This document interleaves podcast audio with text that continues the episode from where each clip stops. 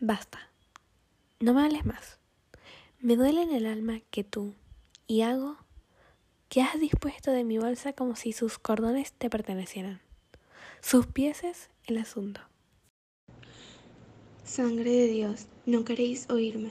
Si he terminado nunca semejante cosa, aborrecedme. Me dijiste que sentías por el odio. Execradme si no es cierto. Tres grandes personajes de la ciudad han venido personalmente a pedirle gorra en mano, que me hiciera su teniente, y a fe de hombre sé lo que valgo, y no merezco menor puesto. Pero él, cegado por su propio orgullo y terco en sus decisiones, esquiva su demanda con ambiguos impulsos, horriblemente henchidos, henchidos de epítetos de guerra, y en conclusión rechaza a sus intercesores, porque ciertamente he elegido ya mi oficial. ¿Y quién es ese oficial? Un gran aritmético, a fe mía, un tal Miguel Casio, un florentino, un mozo pique de condenarse por una mujer bonita, que nunca ha hecho maniobrar un escuadrón sobre el terreno ni además de la disposición de una batalla que una hilandera, a no ser de la teoría de los libros que cualquiera de los cónsules togados podría explicar tan diestramente como él. Pura charlantería, y ninguna práctica es toda su ciencia militar. Pero él, señor, ha sido elegido, y yo tengo que ir a Sotavento y estar al pairo, porque, quien, porque no conoce sino el deber y haber por ese tenedor de libros. Él, en cambio, es calculador, será en buena hora su teniente y yo, alfarés de su señoría moruna. Por el cielo, antes hubiera sido yo su verdugo. Par diez. ¿Y qué remedio me queda? Es el inconveniente del servicio. El ascenso se obtiene por recomendación o afecto, no según el método antiguo en el que segundo heredaba de la, la plaza del primero. Juzgad ahora vos mismo, señor, sin justicia estoy obligado a querer al moro. En ese caso, no seguiría yo a sus órdenes. Oh, está tranquilo, señor. Le sirvo para tomar sobre él mi desquite. No todos podemos ser amos, ni todos los amos estar fielmente servidos. Encontraréis más de uno de esos bribones, obediente y de rodillas flexibles, que prendado de su obsequiosa esclavitud, emplea su tiempo muy a la manera del burro de su amo, por el forraje no más, y cuando envejece queda cesante. Azotadme a esos honrados lacayos. Hay otros que observando escrupulosamente las formas y visajes de la obediencia y ataviando la fisonomía del respeto, guardan sus corazones a su servicio. No dan sus señores sino la apariencia del celo. Lo utilizan para sus negocios y cuando han forrado sus vestidos se rinden de homenaje a sí propios. Estos camaradas tienen cierta inteligencia y a semejante categoría confieso pertenecer. Porque, Señor, tan verdad como soy Rodrigo, que al ser yo el moro, no quisiera ser y hago. Al servirlo, yo soy quien me sirvo. El cielo me es testigo. No tengo al moro ni respeto ni obediencia, pero se lo, pero se lo aparento así para llegar a mis fines particulares porque cuando mis actos exteriores dejen percibir las inclinaciones nativas y la verdadera figura de mi corazón bajo sus demostraciones de deferencia, poco tiempo transcurrirá sin que llegue mi corazón sobre mi manga para darlo a picotear a las cornejas. No soy lo que parezco. ¡Qué suerte! Sin igual tendrá el de los labios gordos si la consigue así. Llamad a su padre, despertadle, encarnizados con el moro. Envenenad su dicha, pregonad su nombre por las calles. Inflamad de ir a los pacientes de ella y aunque habiten un clima fértil, infectadlo de moscas. Por más que su alegría sea alegría, abrumadle. Sin embargo, con tan diversas vejaciones que pierda parte de su color. He aquí la casa de su padre. Voy a llamarle a gritos. Hacedlo, y con el mismo acento pavoroso e igual prolongación lúgubre que cuando en medio de la noche y por descuido alguien descubre el incendio de una ciudad populosa. Hey, hola. Brabancio, señor Brabancio. Hola. Despertad. ¿Eh?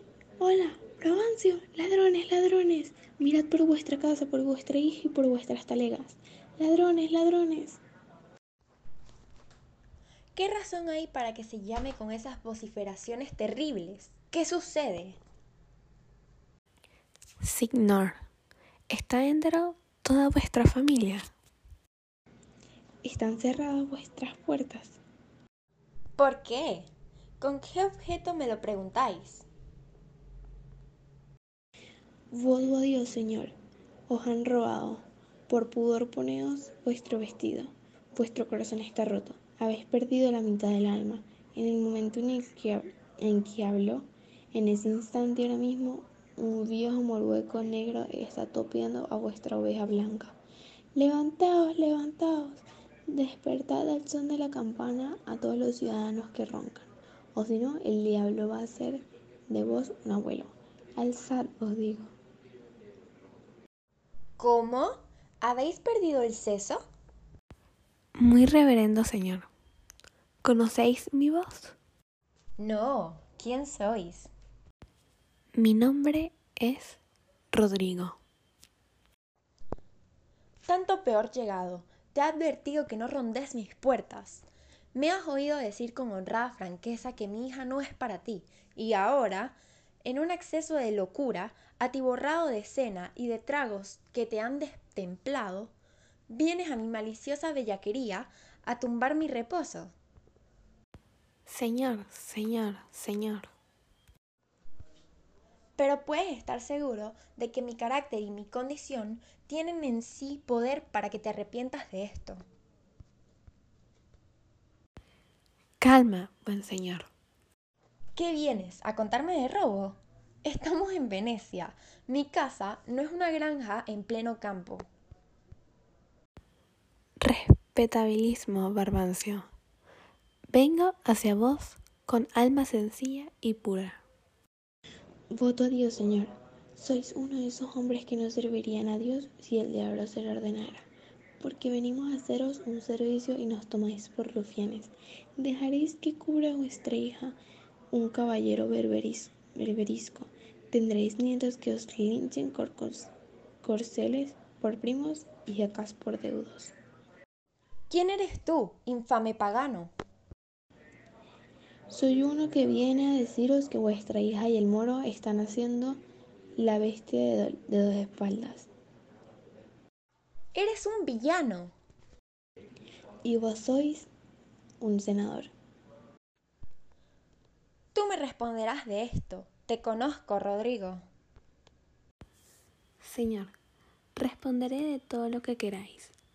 Pero, por favor, decidme si es con vuestro beneplácito y vuestro muy prudente consentimiento, como vuestra bella hija, a las tantas de esta noche en que las horas se deslizan inertes, sin escolta mejor ni peor que la de un pillo al servicio del público, de un condolero, ha sido entregarse a los brazos groseros de un moro lascivo.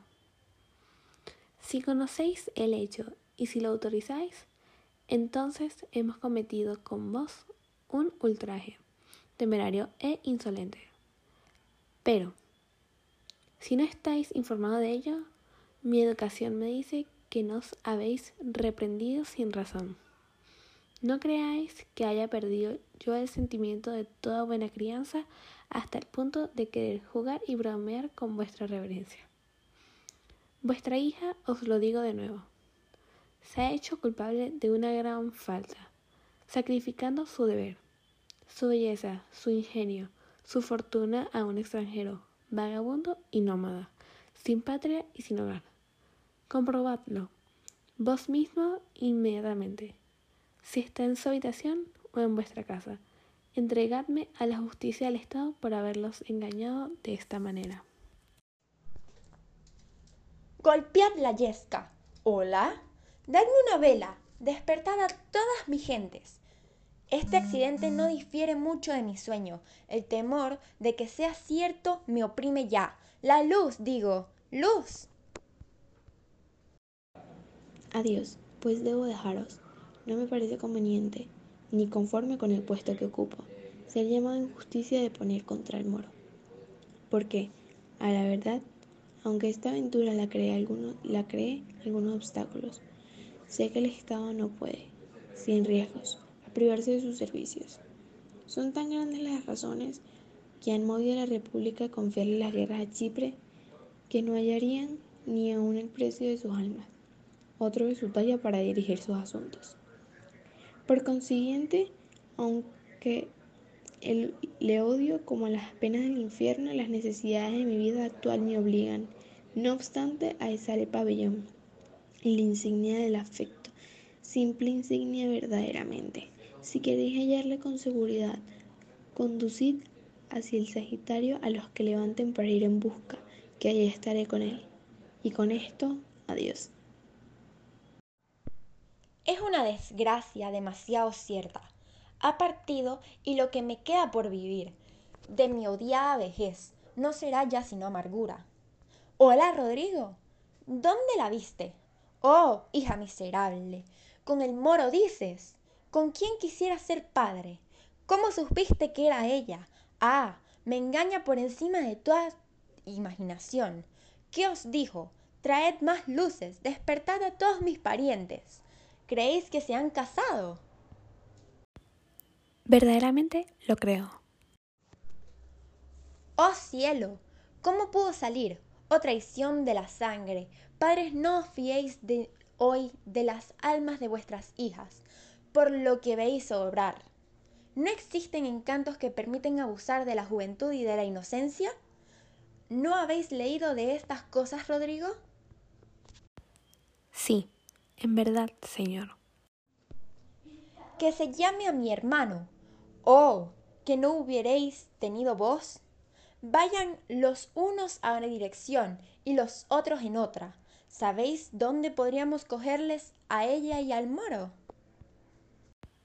Creo que a él podré descubrirle. Si os place, proveeros de una buena guardia y venir conmigo. Por favor, guiadnos. Llamaré en todas nuestras casas. Puedo mandar en la mayor parte. Traed armas, ¿eh? Y levantad a algunos oficiales de servicio de noche. Marchemos, buen Rodrigo. Yo compensaré nuestras molestias. Gracias por su atención. Espero que les haya gustado.